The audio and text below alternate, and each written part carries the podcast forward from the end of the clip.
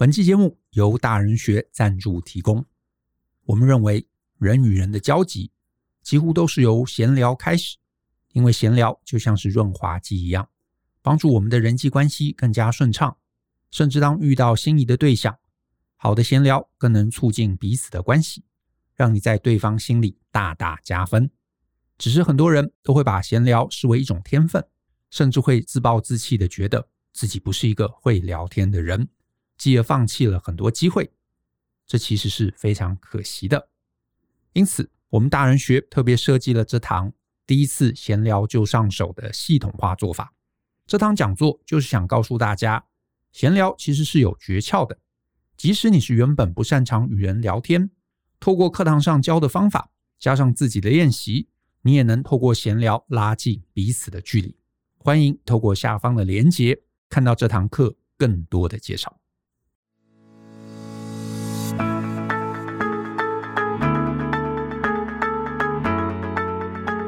欢迎你收听大人的 Small Talk，这是大人学的 Podcast，我是 Brian。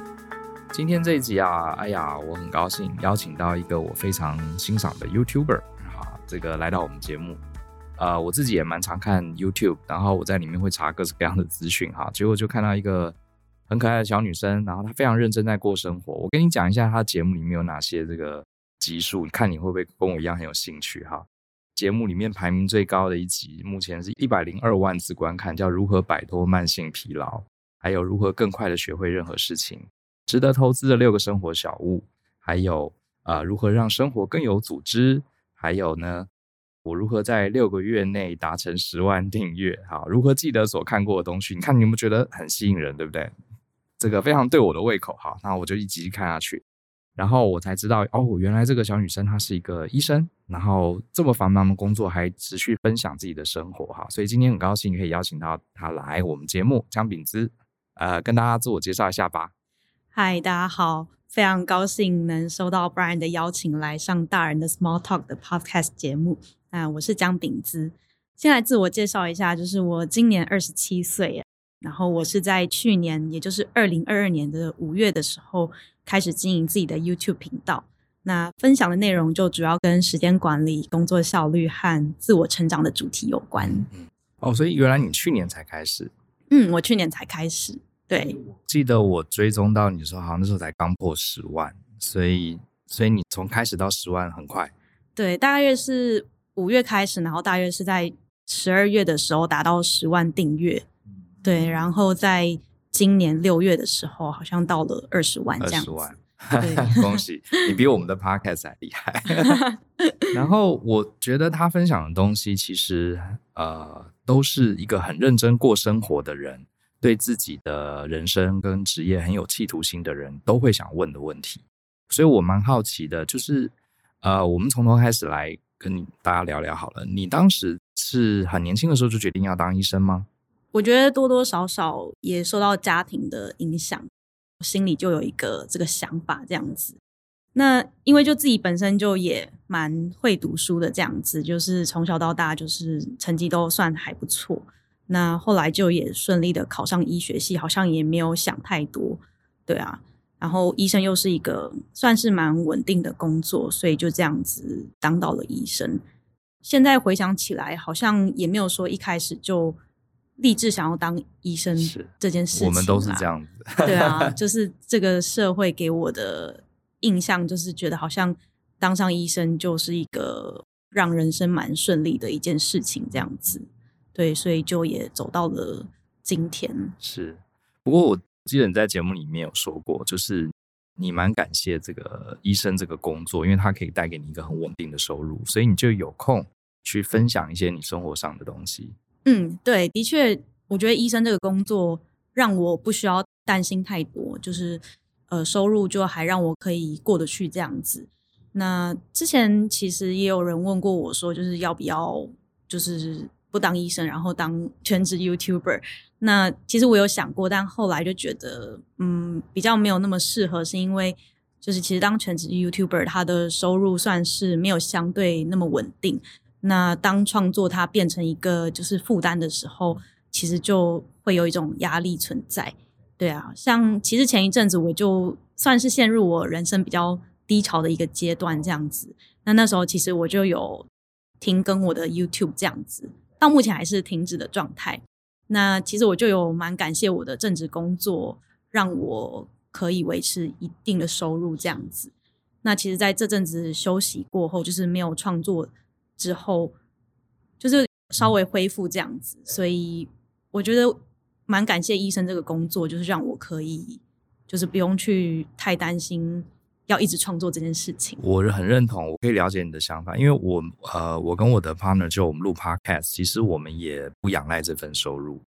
我觉得用创作来赚钱，我是很认同的。可是它还是会带来很大很大的压力，因为创作这个东西不是说你每天坐在书桌前哈拼命写就会有灵感，而且它真的是一个你内心很想跟人家分享一些发现。可是如果这个变成你唯一的收入来源，这个感觉就会很不对了。就是呃，所以我完全可以认同有一份正职的工作，然后而且正职的工作会带给我们很多养分啊。比如说跟工作的同事啊，或者是你为了要天天上班，你会去想，哎，我该怎么学习，我该怎么练身体，又有东西可以分享。对啊，我也是蛮认同的。哎，不过我蛮好奇的，我自己也蛮多医生的朋友，他们有些也是啊，很有学问，然后很有想法，然后口条也非常好。我都说，哎，你们可以来呃分享一下啊，录录 podcast 啊，写写文章啊，甚至做做 YouTuber。可他们都很反对，他说，哎呀，别别别，这个医生的环境很保守哈。我们出来讲话啊，医院里面的长官或者是谁会觉得不好？你有没有受到这样的压力？其实我一开始也很担心这件事情，就真的会蛮担心，就是就是如果我做了 YouTuber，那之后会不会影响我的呃职涯这样子？那但我就觉得有一种，我就觉得应该是我太年轻了，所以有种初生之犊不畏虎的感觉啦，还没有踏入真正的那个大家所谓的比较保守的状态这样子。然后后来又觉得，就是我不想我的人生就只是当一名医师这样子，我还有很多想要做的事情。然后因为就觉得现在还年轻，那就是先做再说这样子。对，所以当初就是抱持一个嗯，先做做看再说。那后来的确做了 YouTube，那我的长官跟同事也都发现了这件事情。他们自己发现的，对，全部都是他们自己发现。我我从来没有跟我身边任何一个人对主动的说，我有在做 YouTube，而且你也没有用本名嘛，对不对？对嗯，对。我还记得最早被发现是被一位护理师学姐发现，就是有一天早上我就去护理站，然后就突然有一个学姐就咚咚咚跑过来说：“哎，那个医师，我昨天在 YouTube 的时候看到看到你的影片呢。”然后他就说他很喜欢，他很喜欢我分享的内容。那是我第一个收到的正面的回馈，这样子就其实蛮开心的。其实我在职场上收到的回馈都是很正面的，可能也跟分享的主题有关啦。我觉得我分享的主题算是蛮嗯蛮激励人心的嘛。对，我也不知道，我觉得是对，所以大部分获得的回馈也都蛮好的。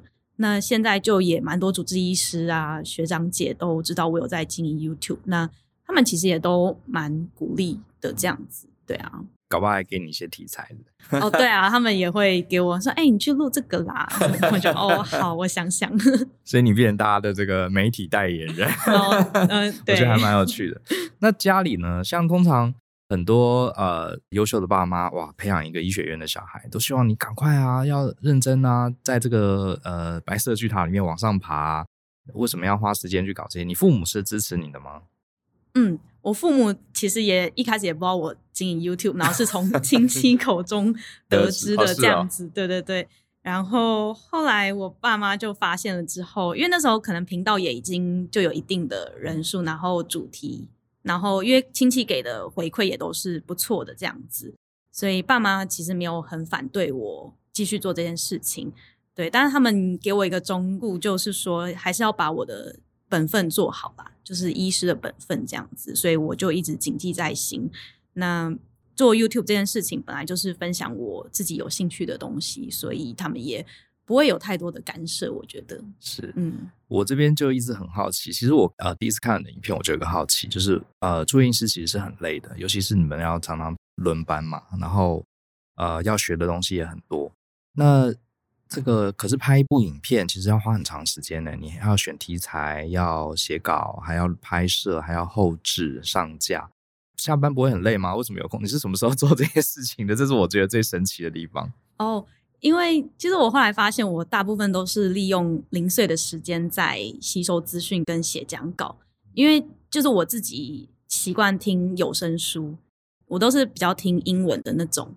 国外就有那种 Audible 啊、Kindle 那种。所以其实就是走路去上班的时候，我就是听呃有声书这样子。然后大家现在手机都不离身嘛，那我就是可能走到一个定点，我就会把我刚刚听到的东西就打下来。就不管怎样，就是先把所有的想法都打到手机里，然后回到家之后，我再去整理这些想法。对，所以其实我我发现我好像都是利用比较零碎的时间在做这件事情，因为好像要我真的坐下来，然后开始写一支讲稿。好像有点困难，因为反而会写不出东西这样子。对，哎、我觉得你讲这个我非常认同。很多呃，我们有一些上班族朋友，他们也很想尝试做自媒体，甚至像更早我这个时代很流行写部落格。我大概至少有十个以上的朋友或学生来问我说，我要怎么写部落格可以像你们一样？我就说，你就呃，把你日常生活有人问的问题，或是你自己一开始解决不了，后来解决的问题，或是你看了什么书、电影，有什么想法。你就把它记下来，然后就分享，也不用担心自己写不好不好。结果他们都说哪有那么简单，然后他们就回去试，就是找一个礼拜天，然后去星巴克，电脑打开来，然后开始很认真要写，然后跟我说写不出东西。我我就觉得其实你讲的没错，你一定要跟你的生活结合，而且要把这些零碎的东西。把它组织起来，不是正襟危坐，好像写这个作文一样。嗯，那样反而会很有压力，很有压力。对对，会写不出来。那你自己是怎么决定这些题材的？其实我影片分享内容大部分都是我在生活上遇到的问题。其实我原本生活并不是那么有组织，然后自己也不是一个很自律的人。但是因为我就我希望你超级自律的，看了影片觉得这个这个小女生真的超级自律，好厉害，还运动什么的。因为我。其实我希望我自己的生活可以更好，所以我才会想要去找这些方法，对吧？像自律这件事情，就是我就是去看了很多书，然后尝试书中提到的方法，然后应用到我的生活中。然后如果这些方法是真的能帮我改善的我的问题的话，我就把它做成一支影片分享出去。所以我的很多的影片的题材，其实大部分都是来自于我自己的问题。那会这样子。选择是因为，当我做出这支影片之后，其实我的问题就被解决了。那这支影片它本身就已经有价值了。那至于这支影片能不能帮助到其他跟我遇到同样问题的人，那就是他们自己去决定这样子。对，对。所以其实你刚刚讲这段，我有两个想法。第一个，不愧是医生，其实你也在做某种神农尝百草的。动作，只是你藏的不是草药，是一些自律、时间管理，或是一些好的工具，你自己去试。这整个过程真的很像在诊断病人，只是你先诊断自己。比如说你觉得自己不自律，然后你就去看书，看看怎么解决自律的问题，然后你就一个个方法去试，就试到一个方法还不错，你就做成影片跟大家分享。分享完，你等于自己也做了一个会诊，哎，这个方法就对你更有效。然后就分享出来，这个这个过程我觉得蛮棒的啊，就很像在 治愈大家。那你既然讲到自律，因为我看到你的节目，呃，你的生活除了你会爬山，然后你有在做重训嘛，对不对？我记得，然后你又常常在听英文的这个有声书，然后你录 YouTuber，然后你还尝试了很多很多工具，你把生活过得这么紧凑，一定会有很累、很想犯懒的时候吧？人都会这样子，就是假日躺在那边滑手机。你是怎么让自己生活不会陷入这种手机的上瘾症？其实，其实我我自己也蛮常滑手机的，只是都没有 被拍出来，因为那时候我就是真的很想要休息，所以当然就不会拍成影片呈现给大家。大家看我滑八个小时手机的样子，谁谁想要看我滑手机？对啊，所以其实我我也是有很多就是想要耍废的时候，只是因为没有在影片。呈现出来，所以好像让大家觉得我是一个很自律的人。那影片上它只是部分的我而已。那真实的我其实就跟大家一样，就是一个很常喜欢拿手机啊，然后很喜欢偷懒的人这样子。只是我有帮自己找一些方法，就是让自己可以在该做这些事情的时候去做这些事情，这样子。嗯，嗯。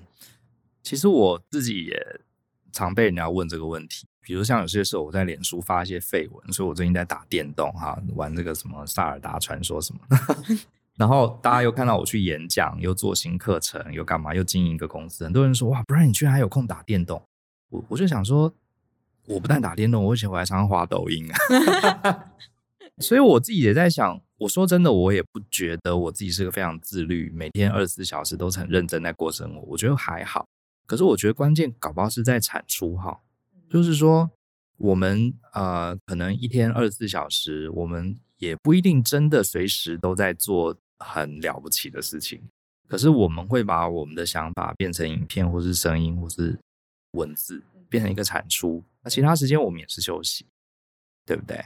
那你自己是怎么样？呃，你怎么去安排你这些时间？因为比如说你还是要有产出啊，所以你刚刚讲了，你用很多零碎时间。嗯，对。那另外一个方法，我自己觉得还不错，就是善用你的精神。因为像我们有时候精神会很好，但有时候精神又很差这样子。那我会在精神差的时候去做那些比较不需要用到脑力的事情，像是可能我现在精神很差，我就会可能去运动，就是动我的身体这样子。那运动完之后，我就会觉得就是自己的精神又恢复了这样子。那像如果我在精神好的时候，像每天早上是我精神最好的时候，那时候我就会去安排，就是像写论文啊、读书啊这种需要很高专注力的事情。对，那如果是精神不好的时候，可能去打扫房间啊。那打扫完就会觉得，哎，我房间被我打扫得很干净，然后 就会觉得又恢复一股动力，这样子去做一些。需要去做的事情，这样。所以，我们可不可以这样说？与其呃硬要凑出很多很多时间来做很多很多事，不如了解自己的一个节奏感，对不对？就是在你脑筋很清楚的时候，尽量读书创作；然后在疲累的时候，尽量去运动。这样综合下来，搞不好效果会更好。嗯，其实善用你的精神啦，因为很多人会觉得执着要在管理你的时间，但就是你现在精神不好，但是硬要你去做一件很需要专注力的事情，其实你反而会花掉更多时间，但那个效率也并没有到很好这样子。对，那你自己工作那么忙碌，我看你的节目也有几集都有谈到怎么消除疲劳。你可能还年轻啦，像我这个年纪哈，我大概从四十多岁开始，我就常常觉得好累哦，就是有些时候今天也老实说也没有做什么事情，可就很累，然后。啊、回去要看书，真的是看三分钟哇，就很想打瞌睡。你应该还没有到我们这种处 啊，可是我觉得我也有哎、就是我觉得我已经没有办法像高中那样子那么长时间的专注了。对，我觉得可能是因为现在就是有太多的资讯在在吸引我们的注意力。那我自己觉得有几个是可以帮助我们消除疲劳的啦。第一个就是减少做那些比较不必要的决定。像我自己就没有很喜欢思考今天中午要吃什么这件事情，这个很费神。对，每次 Uber Eats 拿起来都按好久。对，就是我可以就是几乎天天吃差不多的东西，对，然后我不会花时间去想今天要吃什么，因为我身边会有很多人就会每次到中午就会说啊，你今天要吃什么？你今天要吃什么？我就觉得就是，与其想这个，你还不如把这个时间拿去做一些。比较有价值或者有产出的事情啦，就我自己来说啦，那我觉得有道理。好像这些你真正讲啊，有些时候我们光讨论要吃什么，搞不好就花三十分钟。嗯，对对，一天没有几个半个小时哎。对啊，就觉得、这个、倒是没有想到过这件事情。嗯、对，因为医院很常有这些这件事情，因为大家都会想着要吃什么吃什么，但我就觉得，嗯，吃什么真的有那么。那么重要吗？虽然对某些人来说可能很重要啦，但我觉得还是有一些比起吃更重要的事情。对我来说，吃的好很重要，可是花那么多时间在决定吃什么，其实是有点浪费啊。对对对对，这样说比较好。还有什么例子吗？就是哦，所以你会挑这些，觉得你会很认真的盘点你的一天有哪些时间是可以把它挤出来的。像比如说决定要吃什么这件事情，你还有什么其他的例子是你会？把这个必要时间把它简单化，还有另外一个就是建立习惯啦。对，像像我自己本身就是一个蛮喜欢运动的人，然后运动又可以对我来说可以帮助我消除疲劳，所以其实我都会让自己每天去运动，因为这样我就不需要思考我今天要不要去运动这样子。然后当我对当我今天如果没有很想运动的话，其实我就会帮自己排一堂教练课，因为其实我就是无脑去，然后教练就会帮我想好所有的动作。那其实我就不太需要自己思考要做什么，那我就只要跟着教练的的节奏走就好了。就是我会尽量降低消耗我脑力的事情，这样子，然后把这些这些脑力花去我真正想做，像是写讲稿啊、录影片啊、创作、创作这件事情上。对啊，OK，我觉得你讲这段算是有给我一点启发，因为我以前都很少想到说这些零碎的时间其实也是要消耗精力的。所以也证明了一点，就是那句话怎么说来着？自由来自于自律，对不对？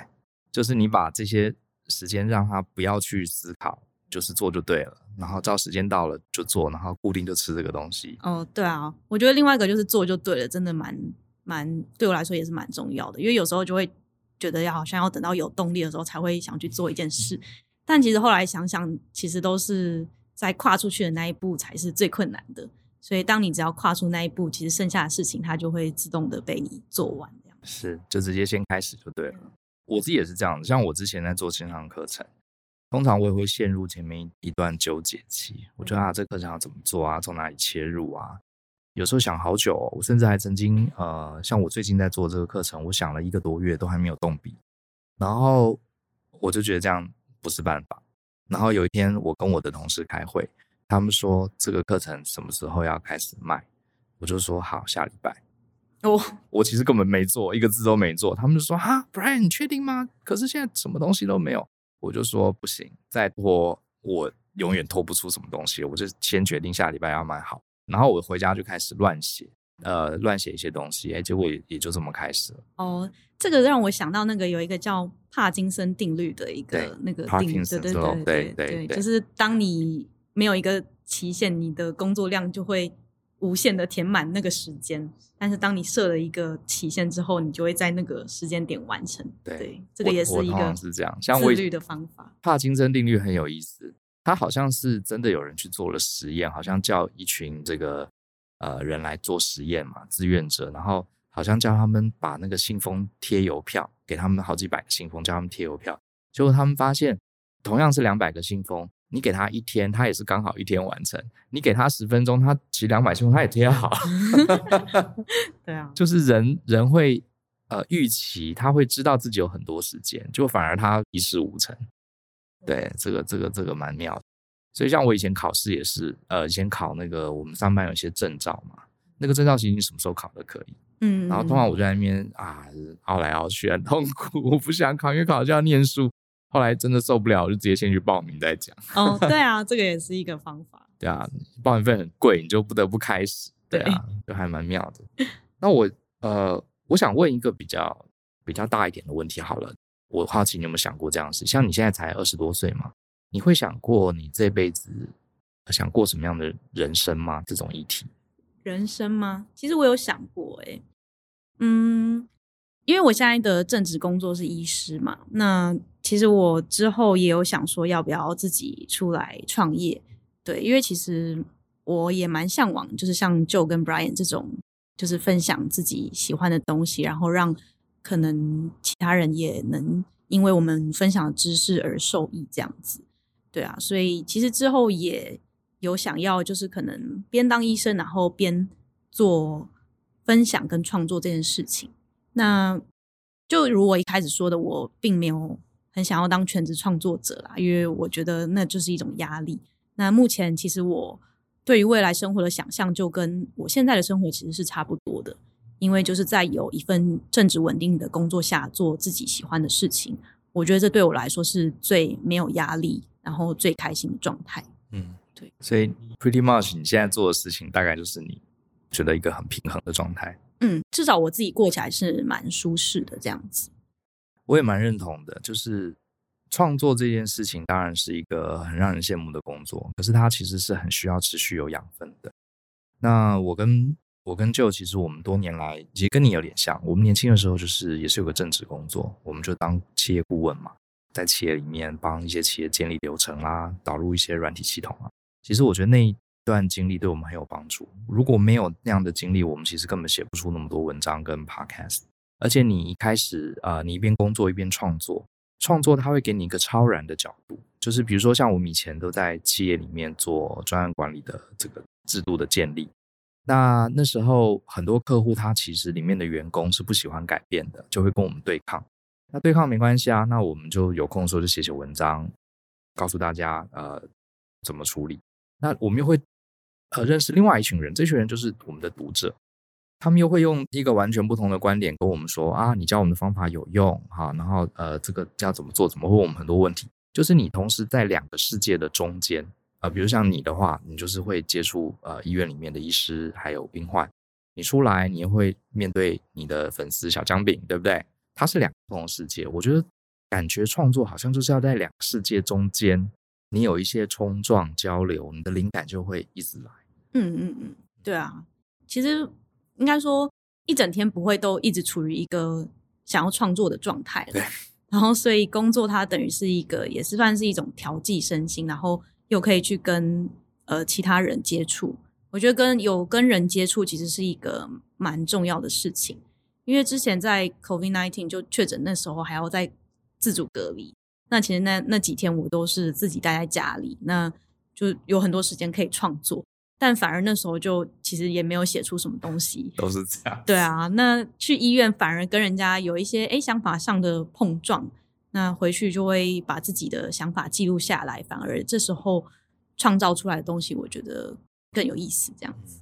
那你周围有没有人，就是跟你年纪差不多人问过你说，啊、呃，他们可能想要当自媒体啊，或是他想要在正职工作之外有一个副业啊之类的，你会给这样的年轻朋友什么样的建议？嗯。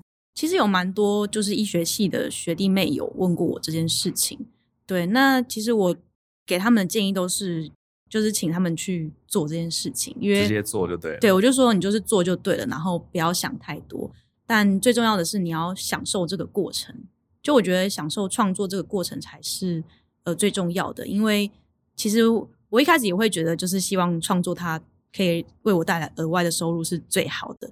但我后来发现，就算有了这些额外的收入，它其实带给我的快乐其实都是很短暂的。那我在创作的过程最享受的是，就是不断去挖掘那些知识，然后知道自己一直走在一个成长的路上，这个才是为我带来最快乐的部分。这样子，对啊，就是你自己的学习过程，自己准备这些稿子，这边呃，自己准备影片的一个过程，你觉得是很 enjoy？嗯，对，就会觉得自己有不断在成长这样子。可是你应该慢慢也会遇到一些粉丝，这些粉丝都认得你，你应该也会有一点成就感吧？哦，对啊，会啊，有时候走在 医院路上也会被就是粉丝认出来，这样子、嗯、就也蛮开心的啊，对啊。是，你有在去吃饭或者怎么被认出来？有啊，我常常被可能护理师啊，或者是还有有一次还被家属认出来，家属啊，对，就病 患的家属这样。他是怎么看到你？对，我就因为我们就是要去看病人嘛，然后就走进去，然后他就突然看着我说。你你你是那个网红吗？然后我就，哦、然后我就说，嗯嗯，是对。然后但我又不好意思讲太多，因为我还是要就是赶快。本人就是网红。对，对我就说，嗯，对，对啊，就就蛮蛮特别的经验，就很酷这样子。对，这还蛮有趣的。然后，对，其实讲到这个，我真的很好笑。就是昨天，我昨天去这个社区的楼下这个管理员那边拿一个文件，然后他就看着我一直笑，他就说：“哎，姚先生。”我觉得你是一个很棒的人。我想说，管理员为什么要突然跟你这样讲？然后我的管理员说，你分享的那些东西对大家很有帮助，哎，让我想起了叶教授。然后我就说，是叶秉成教授吗？他说不是，是那个星海楼盘的叶教授。我就大概他比较知道的这个演讲者就是那个星海楼盘。我就说啊，谢谢谢谢，我没有我没有他讲的啊，他口才太厉害。不过就蛮好玩的啦，生活中会有这些小小的有趣的事情发生。对啊，而且其实被认出来，等于是你跟这个人就产生一个连结，这样子，啊、就是你就有机会认识更多人。这倒是。对，我觉得 YouTube 为我带来一个更大的好处，就是它让我接触了我原本生活圈以外的人。因为其实医生的生活圈其实蛮小的，我觉得都是就是可能就认识其他医师这样子。但自从经营 YouTube 之后，就会有一些其他的创作者啊来 approach 我这样子，然后就让我有机会去就是认识这个圈子的人，对，所以我就觉得，嗯，其实 YouTuber 还不错，就是打破了我原本的生活圈这样子。所以其实我也蛮想建议，就是想要做这个自媒体的朋友，你就做就对了，就试试看，因为它的重点，呃，成功失败重点不是说有没有赚到业配、赚到广告费，那都不是重点。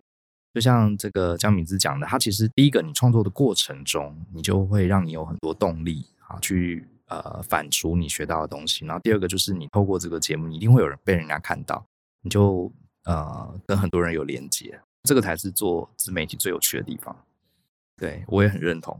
那我想再问，呃，希望你可以给呃更年轻的朋友一些建议。你从学校毕业到现在，老实说也没几年嘛。可是我发现我很多的学生，像我昨天才去，呃，我这个礼拜在清华大学跟阳明交大演讲，然后呃，台下的听众通通都是二十几岁的，即将要毕业的。呃，我发现现在的年轻朋友，他们其实比我们那个时候啊，对未来更焦虑，因为可能现在的选择多了，反而让他们不太知道接下来要做什么，然后也很担心失业，很担心找不到工作。当然，你念的是医学院啦，你你的职涯路线是比较固定的嘛。可是我猜，年轻的时候一定还是会有很多惶恐。比方说，我到底是不是一定要赚很多钱，或者是我到底要怎么样让我越来越好，或是我到底想过什么样的人生？当面临这样的焦虑跟惶恐，呃，你会给这样的年轻朋友一些什么样的建议？嗯，我觉得有这个焦虑跟惶恐其实是正常的，因为其实我现在也还处于这个状态。对，我其实也还不知道我人生最终的目的到底是什么，但我觉得其实不知道也是一件好事，因为这样等于是我们就有更多的机会去尝试更多不同的事情，对吧？因为如果你知道你的目标是什么，那你就会一直朝着那个目标前进。反而如果路上有一个机会，你反而不会去尝试。所以我觉得，就算你不知道你的未来人生是什么，但我觉得只要有你没有经历过的事情，你就勇敢的。Say yes，这样子，对，就是有一些你没有经历过的事情，就去尝试。那尝试啊，不喜欢就就没关系，那就是一个经验，这样子，就是不要都拒绝其他的经验，这样子，对啊。我的年纪大概是你的快两倍吧，我今年刚满五十岁，我也可以跟大家明说，我现在人生也呃有不知道我要去哪里的时候，就像我现在是。可是我觉得这没有什么不好啊，因为。就我常跟大家讲，人生就是一场你不知道终点在哪里的一个旅程嘛，很像我们背着包包去这个一个没去过的国家自助旅行。你如果都已经知道你要去哪里了，那个就是跟团嘛。对啊，时间到了啊，下来吃饭尿尿啊。对，当然那也是一种有趣的人生。可是你知道，那个跟自助旅行，甚至跟所谓的冒险性的旅行是完全不能比的，完全不能比。你跟团跟了几次，你就会觉得很无聊。对，然后我觉得人生有趣的地方就是它没有标准答案，没有标准路径，而且你可能边走边决定你要去哪里，对不对？这才是这个人生有趣的地方。如果你什么都决定好了，你都可以预测接下来要干嘛，那就我刚刚讲的嘛，这就是旅行团、进香团啊、呃。当然，那也是一种旅程，我不能说它很无聊，要不然要被骂。因为我自己也跟过团啦，也是有它乐趣所在。呃，今年也算是我人生一个小小的转折点。我自己因为五十嘛，就是呃，如果人真的能活一百岁，五十也一半，事实上是超过一半。我也在想我下一个目标是什么，而且我现在还没想清楚。可是我觉得这很好啊，这一段沉潜的过程其实就是帮我们整理，然后呃，让我们去反思下一步该怎么走。而且我甚至都不觉得我要赶快想出我下一步要怎么走。嗯，对，真的，对啊，我觉得也是专注把现在的生活过好。那自然下一步它会出现，就会出现这样。没错，很认同。就是你把你手上的工作做好，把你该服务的人服务好，然后呃，过程中有什么心情或是实际上的一些分享，就跟大家说。我觉得你慢慢就会知道你方向在哪里。嗯，对对，我觉得也蛮有意思的。好，非常谢谢这个江米子来我们节目。我觉得就是看到你本人跟你在节目上其实蛮一致的，就是你很诚恳，就是。问你什么问题，你都是真的用自己的经验好来跟大家分享。然后我蛮希望可以呃，这个一直都能看到你的分享，让你的节目越来越红，破百万。不过虽然你可能也不 care，、嗯、那可能也不是重点，对不对？对，是。嗯，对啊，那最近就是有在持续规划一些新的影片，那也有持续规划一些新的主题。对，那之后如果有机会回来呢，就很期待跟大家见面这样子。好啊，谢谢。那也请大家可以追踪，如果你还不知道姜饼子的话，你可以追踪一下他的 YouTube。姜饼就是那个 Gingerbread。哦，是因为你叫 Ginger 对不对？所以你才叫姜饼。哦、对，然后 Brian 真的是小姜饼，还有认真在看老姜饼。然后。那个小姜饼就是姜饼子的粉丝，他们叫小姜饼。然后资是资讯的资，那是因为他的名字中文有一个资字，所以你就用这三个字去 Google，你就会看到他一些影片。我觉得他影片就是真的蛮实用的，我自己也在看。然后不管对于呃情绪的管理啦，怎么安排好时间呢，甚至有一些很好用的呃数位工具啊，好，还有呃他也推荐了一些书，好，我觉得都蛮不错的。好，那我们今天节目就到这边。那谢谢你来上我们节目，希望未来有机会可以跟我们大人学伙伴有更多交流。好，没问题，谢谢 Brian，谢谢。相信思考，勇于改变，我们下次见喽，拜拜。